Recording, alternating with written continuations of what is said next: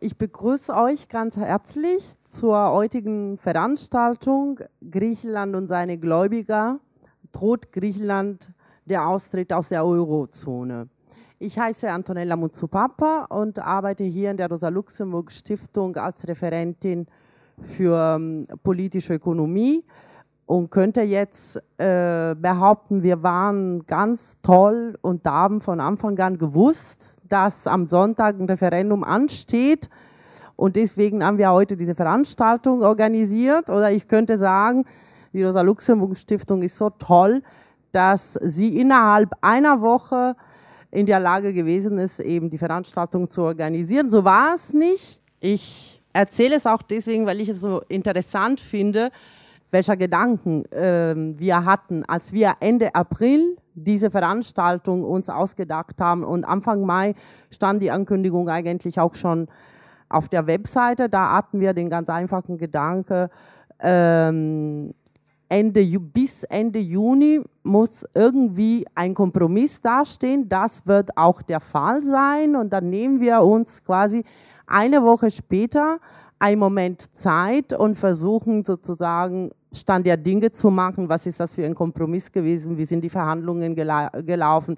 Wer hat welche Rolle äh, gespielt? Das haut jetzt alles nicht mehr hin und ich finde es deswegen interessant, weil ich glaube, dass in den letzten fünf Monaten wir schon das ein oder andere Mal so ein bisschen dastanden, dass unsere Einschätzung der Lage nicht so sehr zutreffend äh, war. Sei zum Beispiel für mich, äh, ich hätte zum Beispiel nicht erwartet, dass die Gläubiger bereit sind, so weit zu gehen, wie sie gegangen sind und hätte natürlich noch weniger erwartet, äh, dass, dass die Griechen jetzt auf die Idee kommen, die, die Syriza-Regierung auf die Idee kommt, innerhalb einer Woche ein Referendum zu organisieren. Beim Referendum habe ich es zumindest für möglich gehalten, dass Nein gewinnt, dass sie mit über 60 Prozent äh, mit Nein abstimmen, habe ich es auch nicht für möglich gehalten. Also mehrere Fehleinschätzungen, zumindest meinerseits sozusagen. Äh, wir haben jetzt natürlich versucht, äh, den Ablauf äh, des, Abends, des Abends auch ein bisschen anzupassen an, an dem, was, was passiert ist. Angekündigt war ja, dass Stefan Kaufmann, bei dem ich mich schon mal bedanke für, für die Zusage und der hier, hier auf dem Podium äh, sitzt, äh, dass Stefan eben im Vortrag hält und versucht nochmal auf ein paar grundsätzliche Punkte der letzten fünf Monate einzugehen, die ähm, von besonderer Bedeutung ähm, sind. Und damit wäre es dann auch Schluss gewesen. Jetzt haben wir ein bisschen eben umgestaltet. Stefan wird zwar einen Input äh, geben und vor allem ein bisschen auf das eine oder andere eingehen, was ab morgen von Relevanz sein wird. Äh, ab morgen soll es ja weiter verhandelt werden, werden. Das habt ihr wahrscheinlich alle mitbekommen. Und mit ein paar grundsätzlichen Überlegungen ähm, können wir uns vielleicht eben gemeinsam heute beraten, was wir für das Verfolgen der Verhandlungen, die anstehen, ähm, und für das Deuten äh, dessen, was passiert, vielleicht von heute Abend äh, mitgehen. Ansonsten ist Stefan Kaufmann Wirtschaftsredakteur bei der Berliner Zeitung und Frankfurter Rundschau und hat auch mehrere äh, Broschüre und, und Texte für die Rosa-Luxemburg-Stiftung verfasst. Die letzte, die Halbstarken von Athen, liegt da äh, auf, auf dem Tisch. Im zweiten Teil, also nachdem Stefan seinen Input gemacht hat, dann können wir gerne auch schon mal ein bisschen miteinander ins Gespräch kommen. Stefan wird heute auch nicht so sehr lang äh, reden, so dass es auch genug Zeit gibt, um ein paar Fragen und eine Diskussion, eine gemeinsame Diskussion ähm, zu führen. Und im zweiten Teil der Veranstaltung wollen wir uns via Skype, deswegen ja auch alles so ähm, aufgebaut, äh, mit Sophia Kusianza verbinden, die gerade in Athen sitzt und versuchen auch eben ein bisschen äh, mitzukriegen, wie, wie sie alles in Athen in den letzten Tagen das alles miterlebt haben, beziehungsweise welche Einschätzung sie jetzt der, des Ergebnisses des Referendums haben. Und äh, können ja, heute ist ja auch schon das eine oder andere passiert, 7.31 Uhr, eine Minute später, nachdem mein Wecker geklingelt hat, ist Varoufakis zurückgetreten.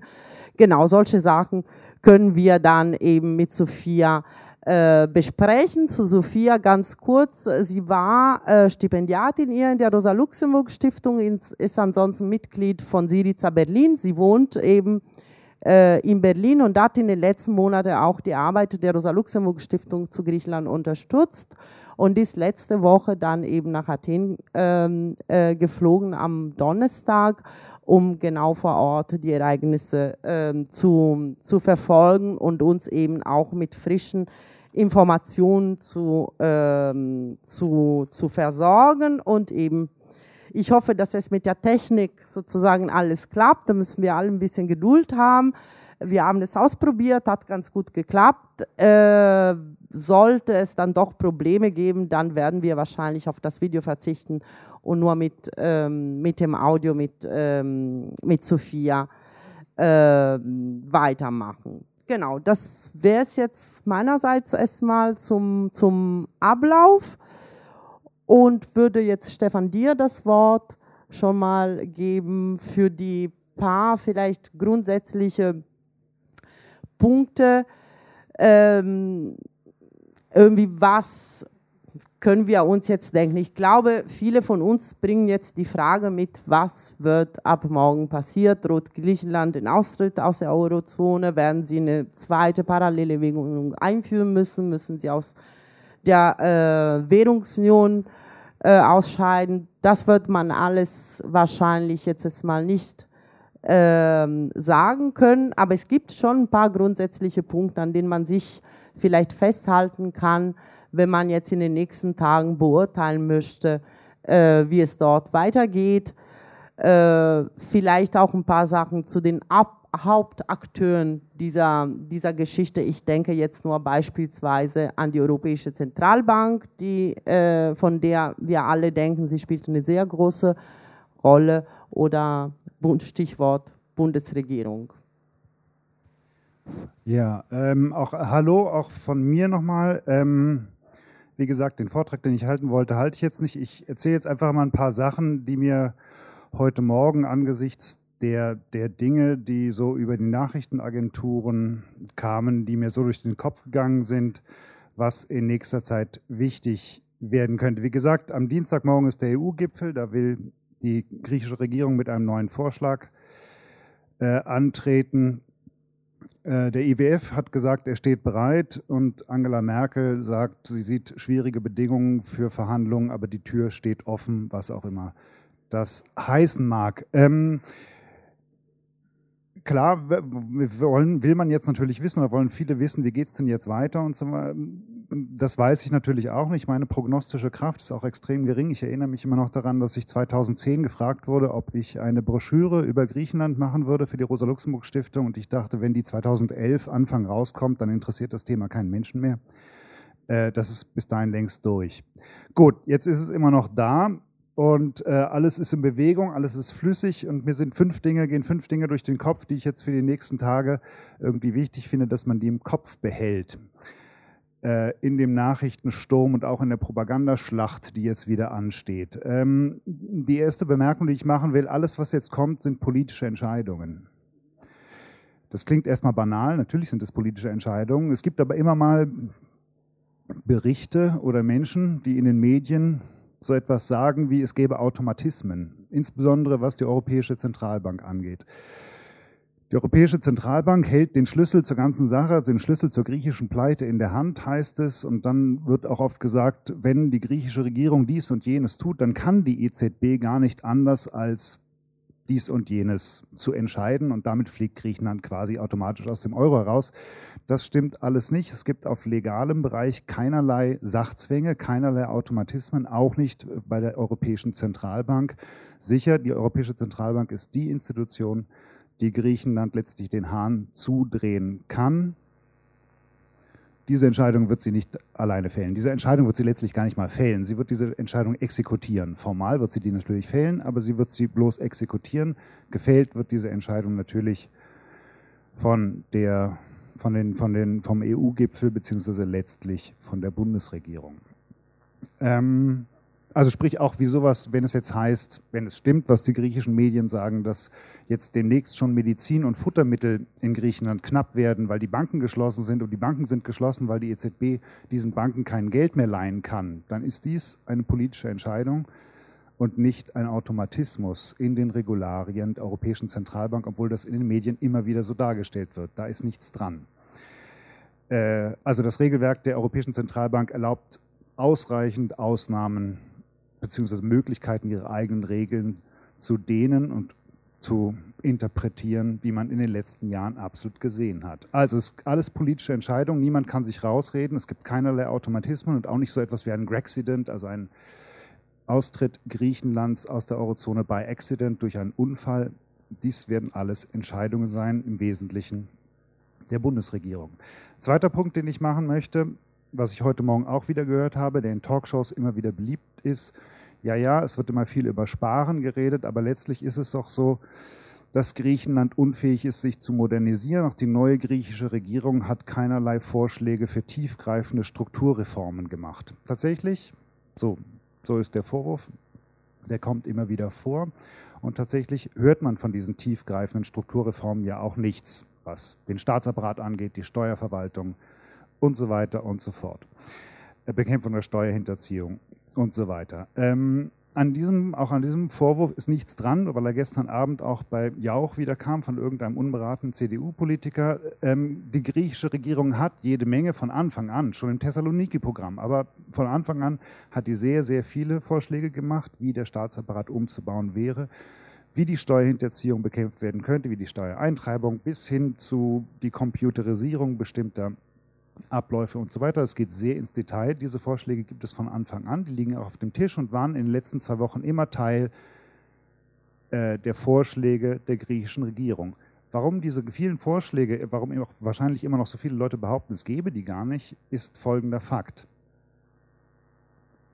Die Gläubiger haben entschieden, dass diese ganzen Strukturreformen, Bekämpfung der Steuerhinterziehung, Verbesserung der Steuereintreibung und so, keinerlei Auswirkungen auf den griechischen Staatshaushalt haben werden. Das hat jetzt der neue Finanzminister Zakalotos auch als erstaunlich bezeichnet, aber das war die Entscheidung der Gläubiger zu sagen, all diese tiefgreifenden Strukturreformen äh, tragen nichts bei zu den Einsparungen, die wir von euch fordern. Da geht es um ganz andere Sachen, Mehrwertsteuererhöhung, Rentensenkung und so weiter. Ihr mögt diese tiefgreifenden Strukturreformen zwar vorschlagen, aber wir anerkennen sie nicht als einen Beitrag zum Sparkurs. Ihr könnt die trotzdem machen, aber wir reden darüber jetzt gar nicht. Über diesen merkwürdigen Weg ist es passiert, dass diese Strukturreformen irgendwie gar nicht in die Öffentlichkeit kommen und immerzu irgendwelche Leute behaupten können, die griechische Regierung hätte keine vorgelegt. Ähm, das war mein zweiter Punkt. Der dritte Punkt, den ich gerne machen würde, ist, weil ich das auch wieder gehört habe heute, die zwei Punkte, dass die EU, die Gläubiger zum Schluss Griechenland ein großzügiges Angebot gemacht haben, die griechische Seite jedoch keinerlei Kompromissbereitschaft gezeigt hat und deswegen die letzten Verhandlungen gescheitert sind und es dann schließlich zum Referendum kam wurde den Griechen ein großzügiges Angebot gemacht. Es kommt darauf an, was man jetzt als großzügig bezeichnet. Tatsächlich entsprach das die Forderung, die die Gläubigergruppe an Griechenland stellte, im Wesentlichen den Forderungen des Memorandums von vergangenem Jahr. Sie haben eigentlich keine großen Abstriche gemacht. Sie haben, äh, sind in einer Sache auf die griechische Regierung zugegangen. Das ging um den sogenannten Primärüberschuss in den Jahren 2015 und 2016. Der Primärüberschuss ist der Überschuss, den die griechische Regierung jedes Jahr erzielen muss, um ihre Schulden abzuzahlen. So, da haben die Gläubiger gesagt, 2015 und 2016 gehen wir ein bisschen runter mit unseren Anforderungen. Ab 2017 aber bis ins Jahr 2040 bleibt das gleich, unsere Anforderungen. Aber für zwei Jahre geben wir euch ein bisschen, ein bisschen weniger Sparzwang. Tatsächlich war das auch nicht so sehr großzügig, aus dem einfachen Grunde, weil die griechische Wirtschaft so viel schlechter gelaufen ist als gedacht dass die ursprünglichen Ziele ohnehin nicht mehr zu erreichen waren.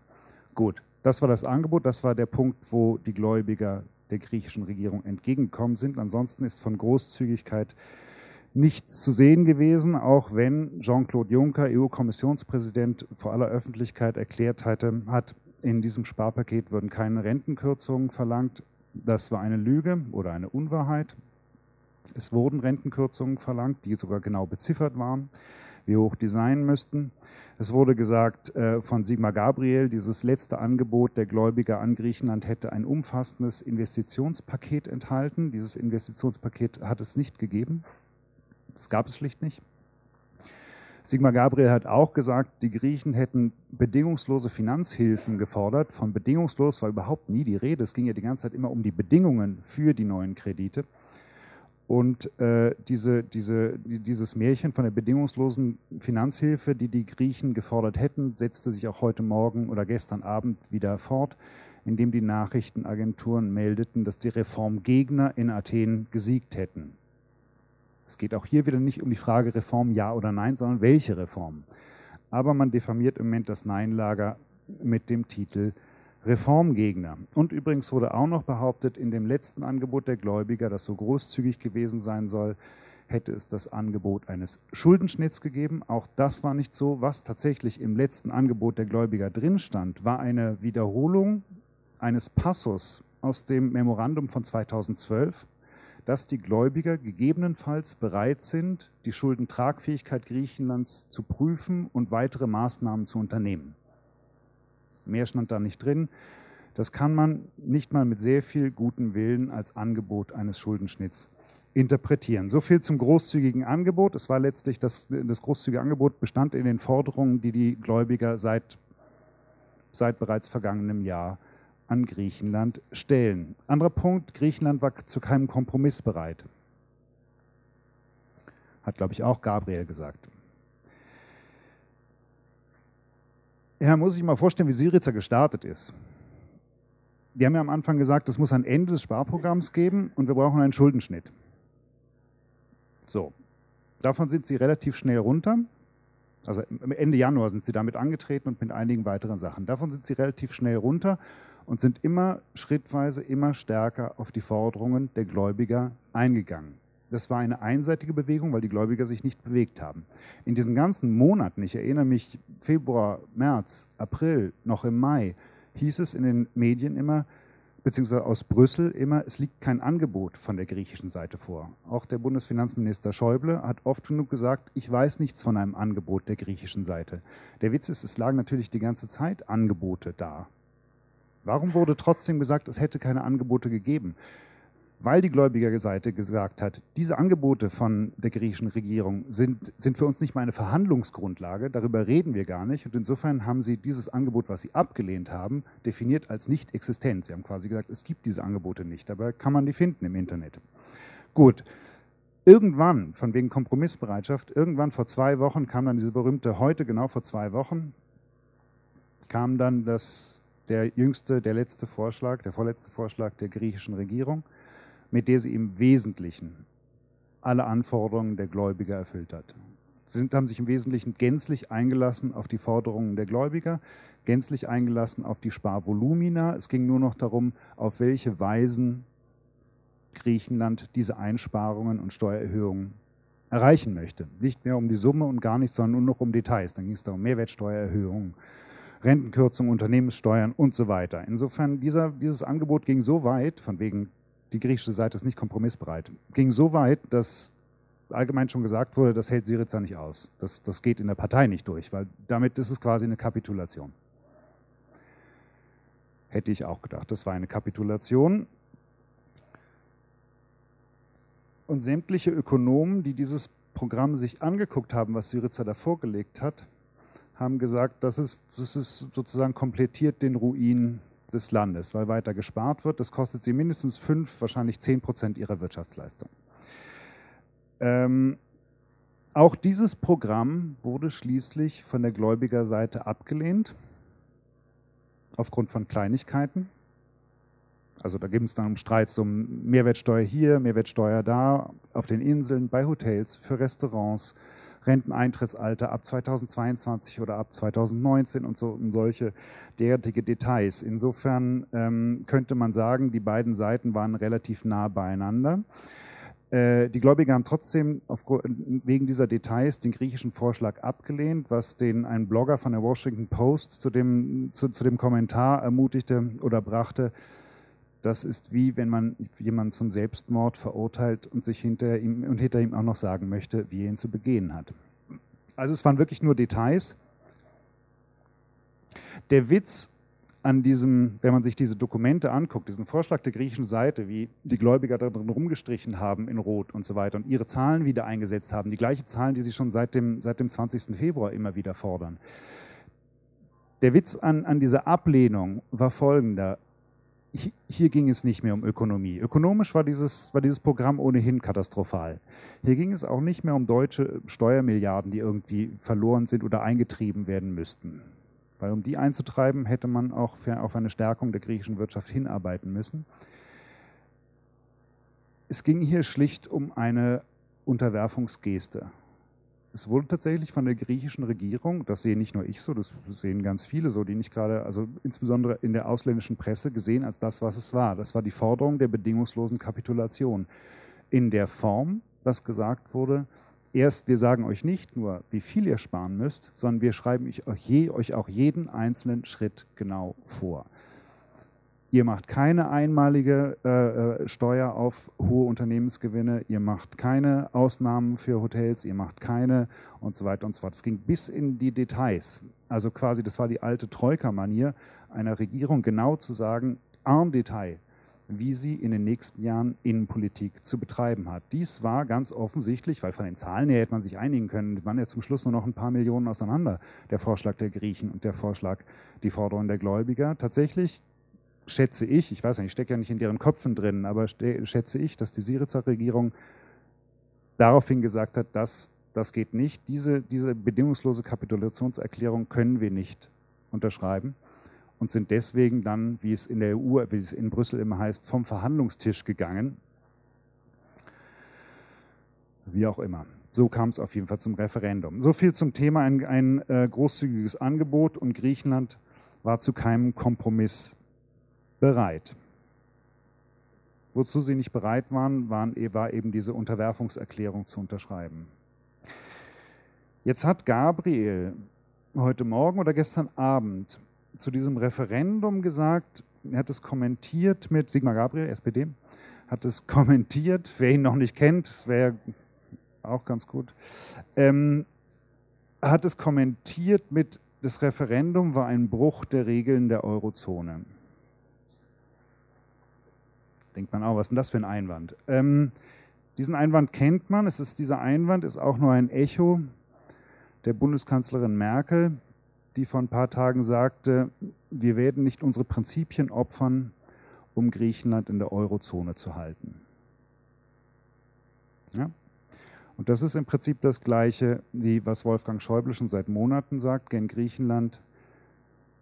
Es gilt, Vereinbarungen, äh, getroffene Vereinbarungen einzuhalten. Es ist immer wieder das Gleiche. Sigmar Gabriel sagt, hier werden Euro, Europaregeln gebrochen. Bundeskanzlerin Merkel sagt, unsere Prinzipien gelten mehr als der, die Euro-Mitgliedschaft Griechenlands.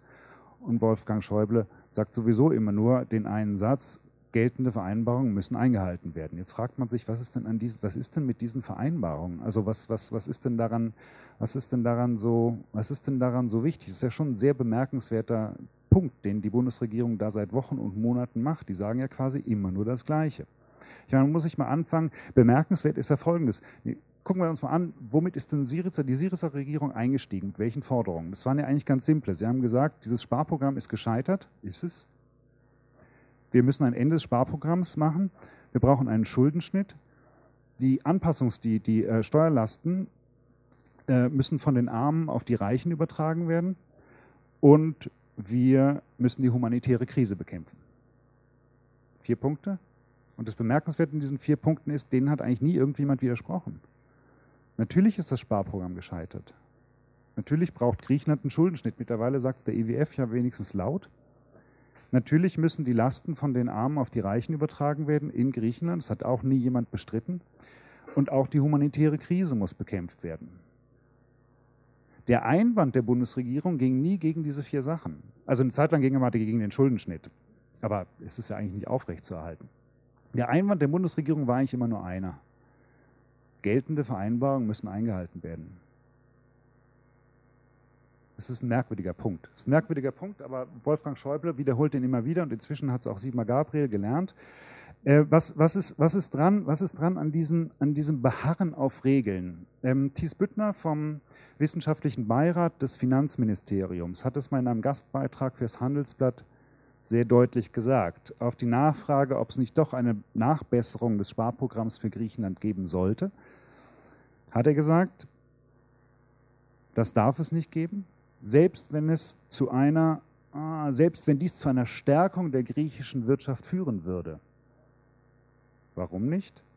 Denn das Aufkündigung, Aufkündigen der Vereinbarungen nach einer Wahl stellt jede Auflage grundsätzlich in Frage. Das ist der Punkt. Das ist der Punkt, auf dem, auf dem die Bundesregierung jetzt die ganze Zeit rumreitet. Der Bundesregierung, deswegen jetzt nur auch für die nächsten Wochen, die Haltung der Bundesregierung. Der Bundesregierung geht es hier um ein Prinzip. Die Bundesregierung behandelt die ganze Sache sehr grundsätzlich. Der Bundesregierung geht es gar nicht mehr um den Inhalt der Vereinbarung. Da könnte man ja sagen, die müssen verändert werden, damit es Griechenland besser geht und man kann es auch besser seine Schulden bedienen oder irgendwas.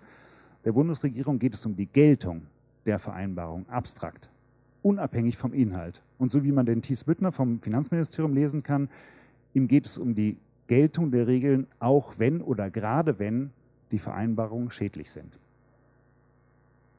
Was ist das für eine Haltung?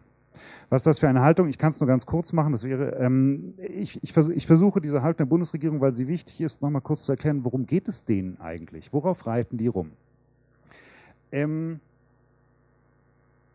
was, was, ist, was ist die EU oder was ist die Eurozone?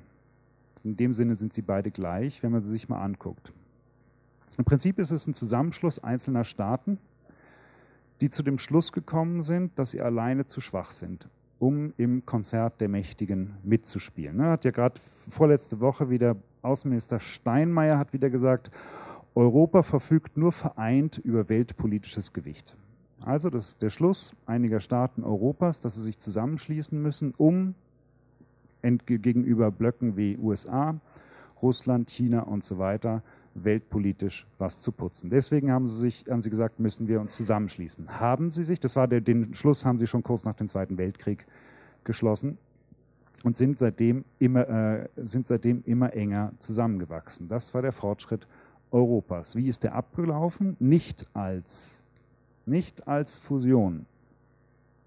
Aus Europas Staaten wurde ja nicht einer, die sich einer Zentrale untergeordnet haben sondern abgelaufen ist das Zusammenwachsen Europas als Kooperation einzelner souveräner Nationalstaaten.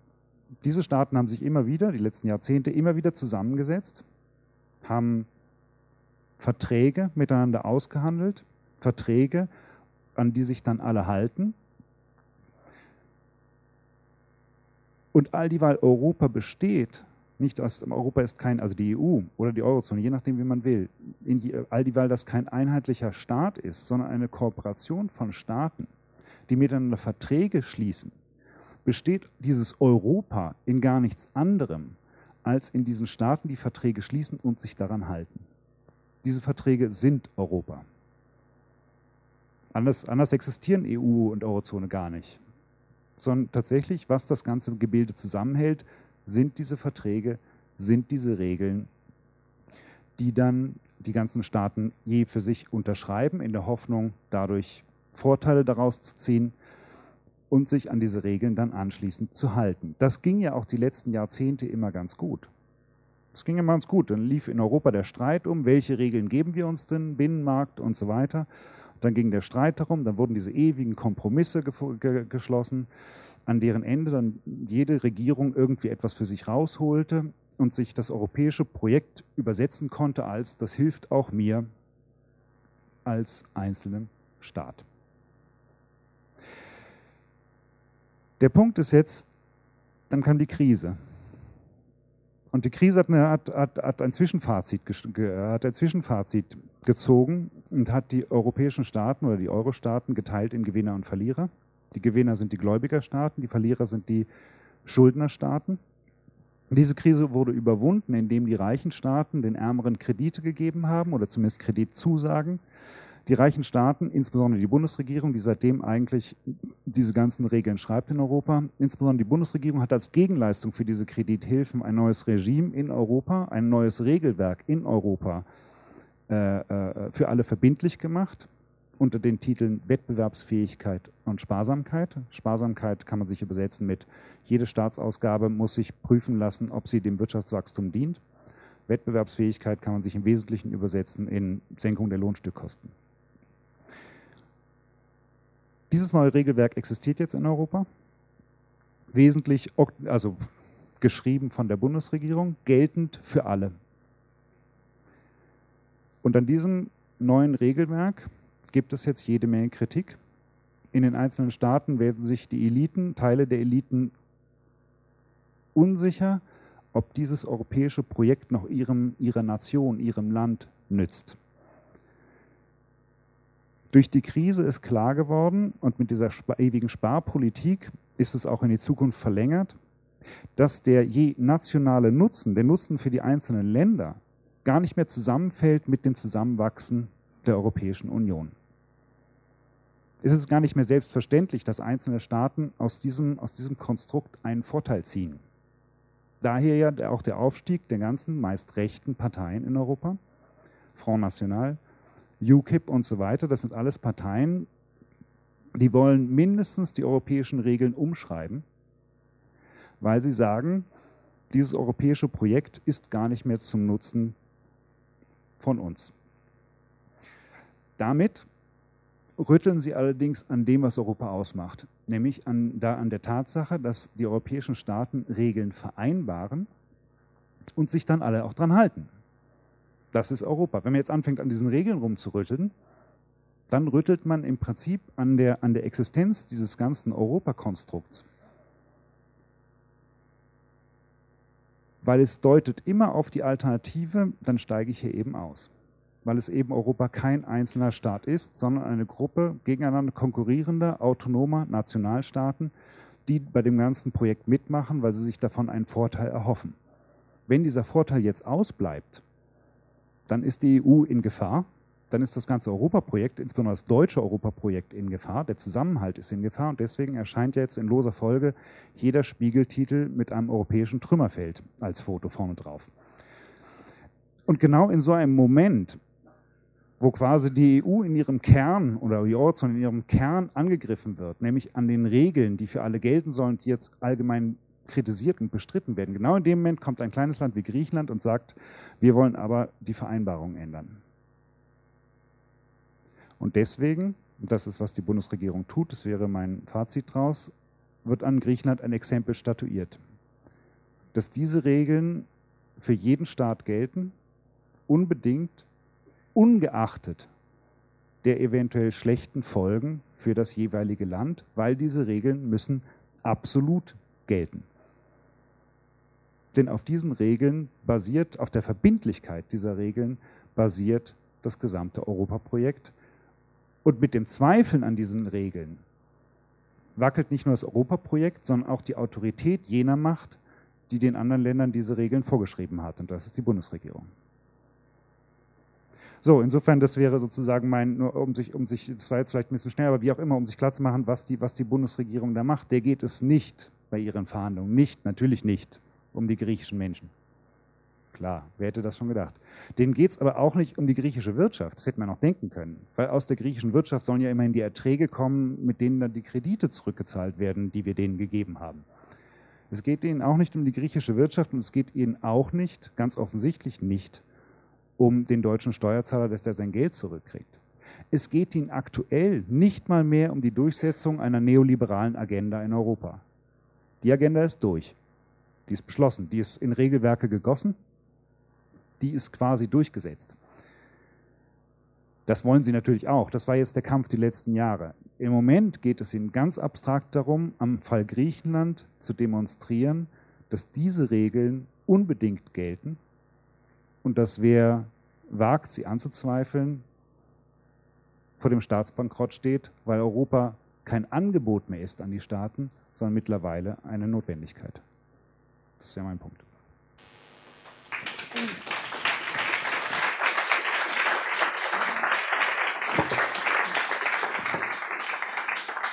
Vielen Dank, Stefan. Ich hätte jetzt auch schon die eine äh, oder andere Frage, aber halte mich jetzt erstmal zurück, weil wir wollen ja so in circa Viertelstunde auch äh, nochmal versuchen, eben mit Sophia aus Athen zu reden und gebe euch einfach jetzt äh, dem Publikum eben erstmal das Wort für die Fragen und wenn es noch Zeit gibt, dann stelle ich vielleicht auch meine. Da wollte mich Tiziana jetzt äh, unterstützen. Genau, ich habe hier schon zwei, drei, vier Wortmeldungen. Hier. Ja, ich habe hier in, ich habe hier in der Vorbereitung des heutigen, äh, der heutigen hier Diskussion äh, den Artikel gelesen, der darüber heute im ND stand. Und da hätte ich eine Ergänzung. Und zwar die Ergänzung aus, resultiert daher, ich habe am Montag voriger Woche an einer äh, Diskussion teilgenommen am Pfefferberg, der organisiert wurde von der Linksfraktion im Bundestag und da waren sehr viele Griechen. Und zwar Griechen, die hier schon lange in Deutschland wohnen und Griechen, die extra zu dieser Veranstaltung angereist sind. Und da ist mir aufgefallen, als Ergänzung zu dem, was wir bis jetzt diskutiert haben. Die Griechen sprachen durchweg vom Klassenkampf in Europa. Sie formulierten das so, die Bourgeoisie, sind die Worte der Griechen, sind sich einig, wenn es darum geht, gegen das Prekariat, früher haben wir Proletariat gesagt, und sie vermissen eine organisierte Solidarität, und zwar eine organisierte Gegenbewegung gegen die organisierte Bewegung des, der Bourgeoisie. Also das ist meiner Ansicht nach eine Ergänzung, kein Widerspruch zu dem, was hier gesagt wurde. Und äh, ich habe an und für sich jetzt, das kann hinken, das Beispiel. 1973 gab es in Chile eine sozialistische Regierung, die durch Wahlen an die Macht kam.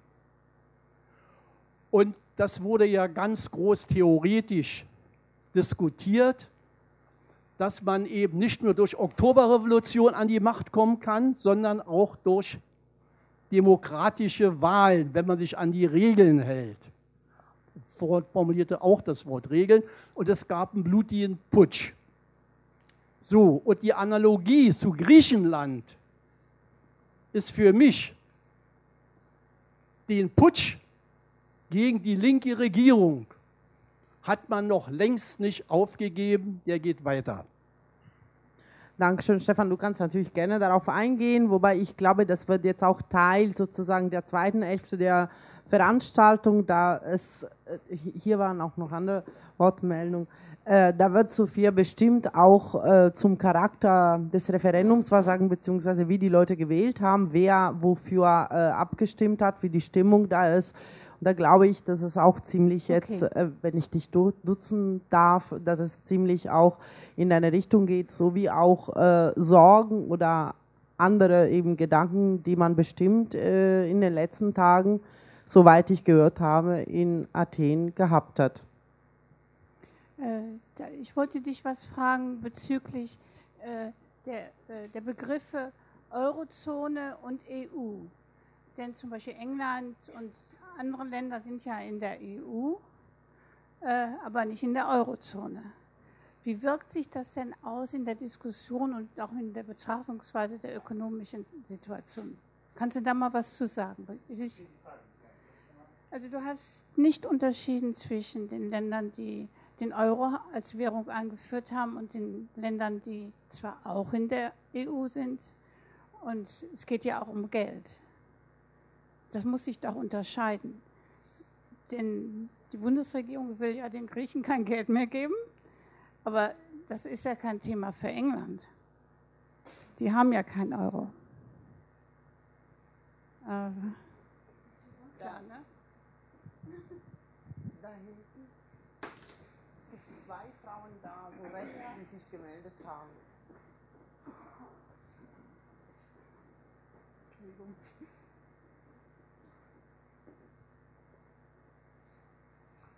Es gibt in Europa ja nicht nur Verträge, sondern inzwischen ein ganz umfangreiches Gesetzeswerk, was aber auf den Verträgen basiert. Und ich wüsste jetzt gerne, es sind jetzt von Regeln gesprochen worden, die Deutschland geschrieben hat. Ähm, wo finde ich diese Regeln? Wie heißen die? Wie findet man die im Internet? Und wie verhalten die sich zum europäischen Rechtssystem, das ja zum Teil auch ähm, ja, also es gibt zum Beispiel im Moment so eine Situation, dass wir im Baurecht, im deutschen Baurecht, eine ganz umfangreiche Änderungen vornehmen müssen, weil das deutsche Baurecht ähm, zum Teil höhere Anforderungen an Sicherheit hat als der Rest der EU. Also das ist nicht nur so, dass das von Deutschland kommt in Details. Dieses scheint nun ganz von Deutschland zu kommen. Wo findet man das? Ich ähm, habe auch eher eine technische Frage, um so ein bisschen die politische Situation besser einschätzen zu können. Und zwar ist ja jetzt die Aufregung unter anderem deswegen so groß, weil gesagt wird, äh, wenn die EZB sich entscheiden sollte, diese Notfallkredite an die griechische Zentralbank respektive die griechischen Geschäftsbanken einzustellen oder weiter zu senken oder noch nicht mal zu erhöhen, dann haben die griechischen Banken ein Problem, weil sie dann äh, den Leuten das Geld nicht auszahlen können oder ich habe im gleichen Satz dann auch schon gehört, es sei dann nicht mehr möglich, unter anderem für den griechischen Staat Gehälter zu bezahlen. Und ähm, meine Frage ist erstens, stimmt das?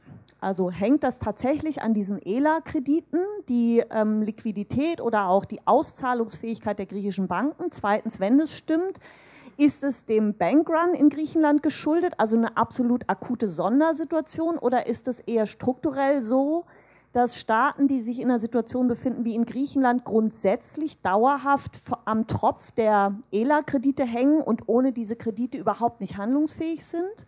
Und wenn das nicht so ist, ähm, ist das eher sozusagen ein, ähm, ist das eine Panikmache. Also das kann ich nicht so richtig einschätzen. Und die zweite Frage, die damit zusammenhängt, ist, die ganze Zeit... Du darfst nur eine. Ich darf nur eine. Na gut, dann ist es B. 1b. Ähm, ich mache es kürzer, okay? Die zweite Frage ist, in den Verhandlungen um die Bedingungen neuer Kredite ging es ja nicht um Notfallkredite, sondern um das sogenannte Hilfsprogramm an Griechenland. Das sind ja andere Gelder aus anderen Töpfen zu anderen Bedingungen.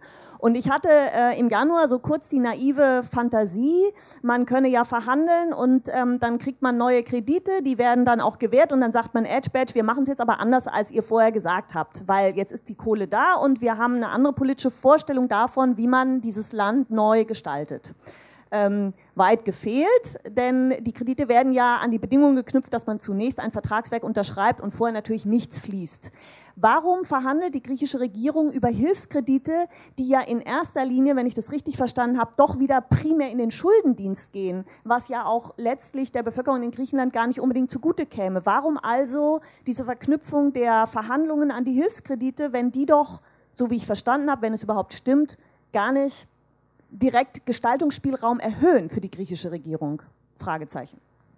Stefan, sollen wir eine kurze Pause machen? Willst du schon mal auf das eine oder andere eingehen? Ich habe zumindest noch drei Wortmeldungen.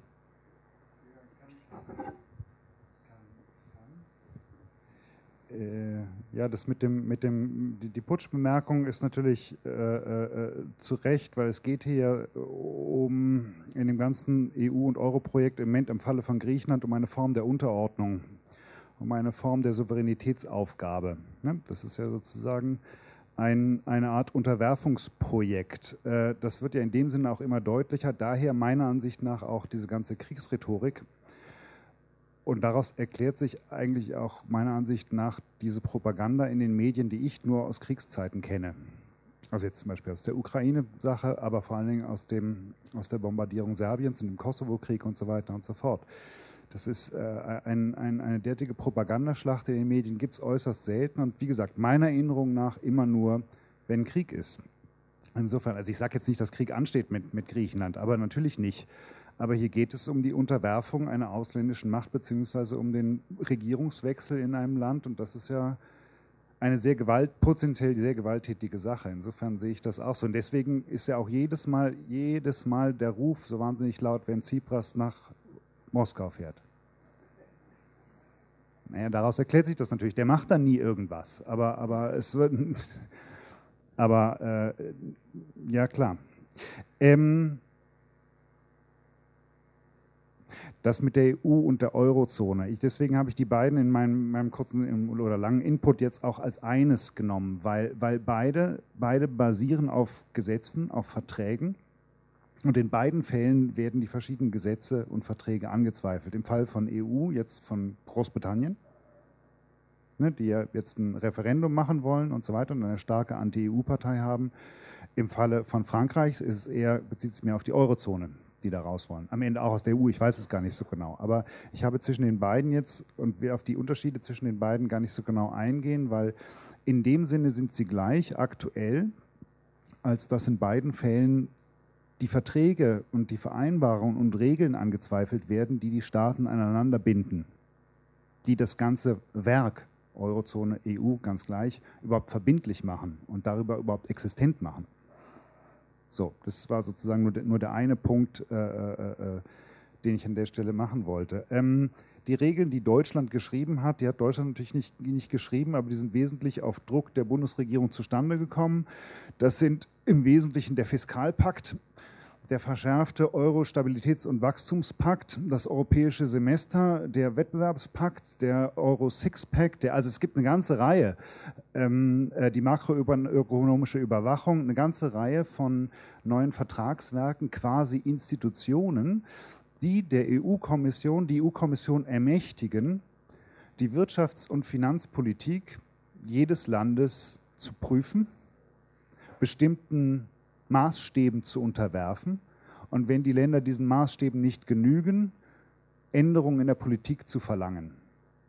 Also sprich, das, das sind, das sind äh, äh, Regelwerke, die der EU-Kommission die Möglichkeit geben, bis hin in kleinste Regelungen in Staaten hinein zu regieren und denen zu sagen, wie sie a. ihre Schulden senken können und sollen oder wie sie ihre Wettbewerbsfähigkeit erhöhen können. Und bei Wettbewerbsfähigkeit erhöhen ist ja schon klar, wie weit das geht. Das geht dann bis zum Lohnniveau, bis zur Regulation von Produktmärkten, geschlossene Berufe und so weiter und so fort. Also das sind diese beiden oder diese drei und vier. Wenn du es genau wissen willst, kann ich die nachher nochmal aufzählen, wie die alle genau heißen.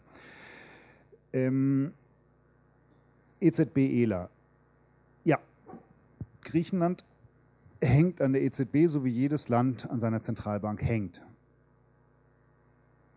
Banken sind ja keine Institutionen, die Geld haben und das dann verleihen.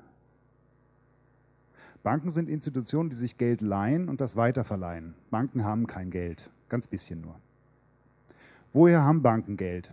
Also wer, gibt, wer leiht Banken? Wir alle. Das sind die Einleger. Wenn wir unser, unser Konto bei der Bank haben, dann leihen wir der Bank Geld. Was auf meinem Konto ist, ist ja Geld, das ich der Bank geliehen habe. Oder die Zentralbank. Das sind die beiden Möglichkeiten, wo Banken Geld herkriegen. Entweder die Einleger, Privatpersonen, Unternehmen, oder die Zentralbank. Das sind die beiden Quellen, aus denen Banken sich Geld leihen, um es dann weiter zu verleihen. Wenn jetzt die Einleger ihr Geld abholen, dann sind Banken knapp bei Kasse. Weil die haben sich ja Geld geliehen und ganz viel Geld verliehen. Wenn jetzt die Einleger ihr Geld abholen, dann haben die Banken ja immer noch ihre Schulden. Ne? Du musst nicken, wenn. Ja. Äh, dann haben die Banken ja immer noch ihre Schulden. Äh, wenn, wenn die Einleger jetzt also ihr Geld abholen, dann gibt es nur eine Möglichkeit. Wer leiht der Bank dann noch Geld? Dann ist es die Zentralbank. So, ähm, das ist auch selbstverständlich und in jedem Land der Welt so. Nur in der Eurozone ist es ein bisschen verkrepelt, weil in der Eurozone einmalig auf der ganzen Welt die Zentralbank die Macht des Geldes dem Staat Griechenland gegenübertritt als eine fremde Macht. Das ist normalerweise eins in jedem Land. Aber ähm, in, im Falle der Eurozone ist das so. Äh, insofern ist es tatsächlich so, dass jetzt dadurch, dass die Einleger ihr Geld abgeholt haben, vielfach, oder die reichen Griechen oder die armen Griechen haben ihr Geld vom Konto abgeholt, haben also den Banken den Kredit entzogen. Jetzt muss die Europäische Zentralbank halt das kompensieren. Wenn sie das nicht tut, dann äh, gehen langsam die griechischen Banken unter. Also weil die haben ja keine Kohle mehr. Und dann kann natürlich irgendjemand sagen, ich hole mal Geld von meinem Konto. Der Staat kann es auch machen, aber auf diesem Konto ist dann nichts mehr, weil die Bank nur noch Schulden hat. Und niemand mehr, der ihr Geld leiht. Ähm, äh, ist, das, ist das Panikmache? Ja. Ja. Also Panikmache wurde richtig betrieben auch von europäischer Seite, ähm, im Sinne von, in Griechenland droht der Bankrun, in Griechenland droht der Bankrun, der dann tatsächlich auch darüber auch stattgefunden hat. Ähm, es ist aber insofern nicht Panikmache, sondern ich würde es eher als große Drohung sehen. Klar sagen jetzt alle, was tut die EZB, was tut die EZB? Die EZB tut das, was die Eurogruppe entscheidet oder der, EU, der EU-Gipfel. Ähm, darüber, dass man sagt, wenn ELA jetzt nicht mehr, die, die Notkredite nicht mehr gezahlt werden, dann seid ihr am Ende das ist im Prinzip als theoretisches Argument billig, habe ich versucht gerade zu erklären. Als politisches Argument ist es natürlich kräftig. Weil, wenn die griechischen Banken keine Notkredite mehr bekommen, sind sie pleite. Ja klar, dann gibt man ihnen halt welche. Dahinter steht die Drohung, ihr kriegt keine, wenn ihr euch nicht haltet an das, was wir wollen. Ähm, warum verhandelt Griechenland um Kredite, nur um alte Kredite zurückzuzahlen? weil sie andernfalls äh, äh, halt Zahlungsunfähigkeit anmelden müssten. Ja. Hat Argentinien auch gemacht. Ja. Ist ein Argument.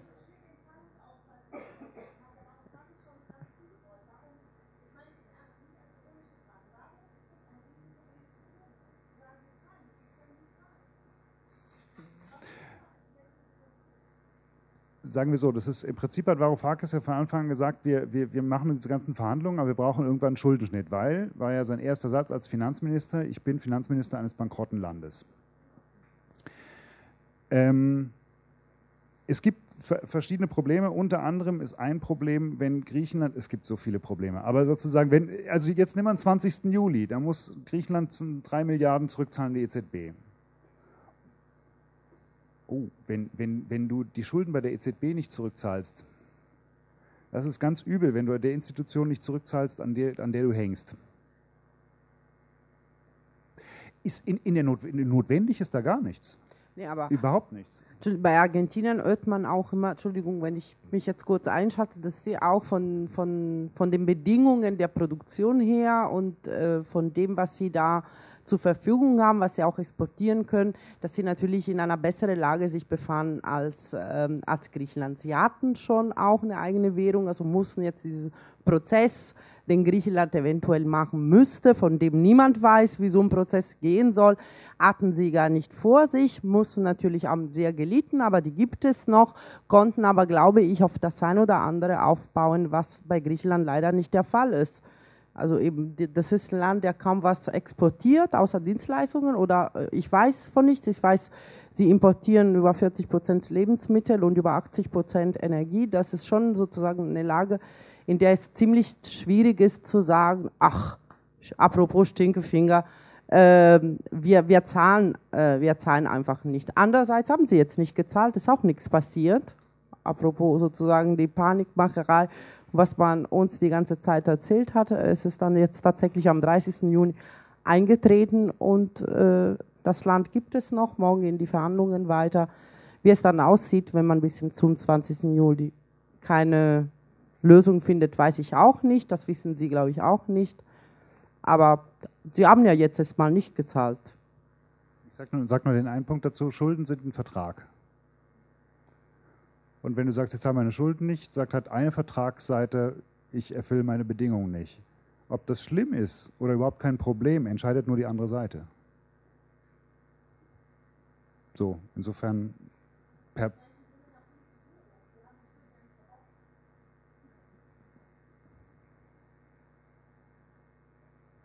Ich würde jetzt, genau, äh, Entschuldigung, ich unterbreche das jetzt einfach, gebe noch Gelegenheit denjenigen äh, kurze Fragen zu stellen, bitte, die sich schon gemeldet haben. Das war die Frau Tiziana hinter dir, der Mann noch hinter dir und der. Und dann würde ich zu Sophia schalten, die auf uns wartet und von der ich mir sicher bin, auch spannende Sachen erzählen wird. Und wir können dann vielleicht auch nachher nochmal weiter auch mit Stefan ähm, diskutieren. Also ich bitte um kurze Fragen und knappe Antworten.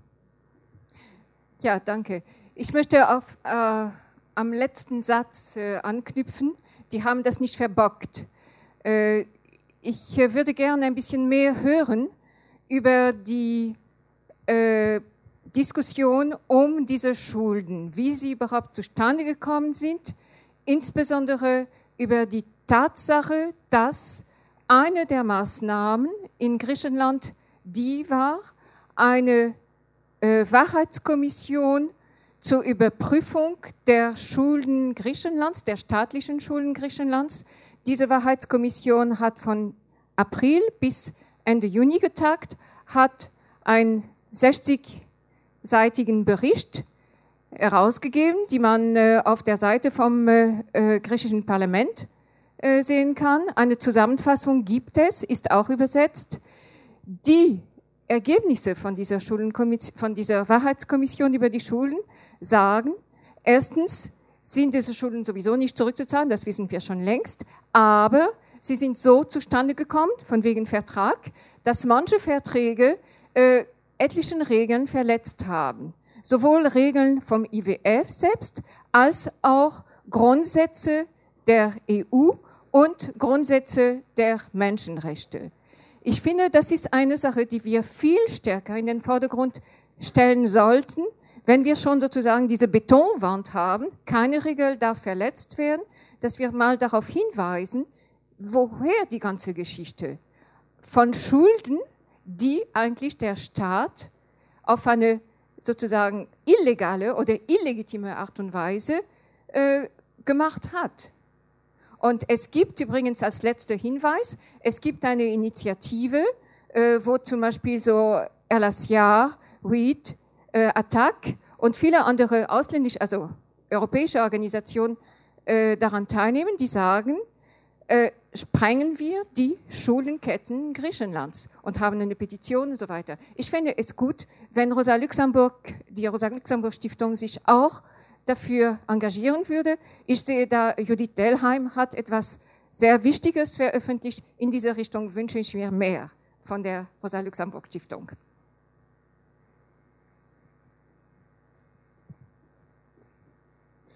Ähm, ja, also äh, du hast ja gerade ganz äh, lange darüber gesprochen, äh, über sozusagen diese polit äh, politische Rationalität innerhalb der Eurogruppe oder innerhalb der EU. Ähm, also wieso die das so prinzipiell nehmen und wieso sozusagen es so eine harte Verhandlungsposition gibt ähm, von Seiten der Rest-Eurogruppe oder so gegenüber Griechenland. Aber ich frage mich so ein bisschen, ist das nicht auch ein bisschen einseitig gedacht, weil es gibt ja da drin wahrscheinlich auch noch so eine andere Rationalität, nämlich so eine eher, ja, vielleicht so eine wirtschaftliche Rationalität oder sowas, die sagt, naja, wenn äh, Griechenland jetzt raus muss aus dem Euro oder aus der Eurozone, dann äh, kann niemand so wirklich sagen oder abschätzen, was das für ökonomische Konsequenzen nach sich ziehen würde oder so. Und ähm, dann stelle ich mir das halt eher ein bisschen so vor, dass es innerhalb der herrschenden Eliten von Europa sozusagen zwei so Rationalitäten gibt, die sich so tendenziell widersprechen und sich jetzt aber gerade eher diese politische Rationalität durchgesetzt hat.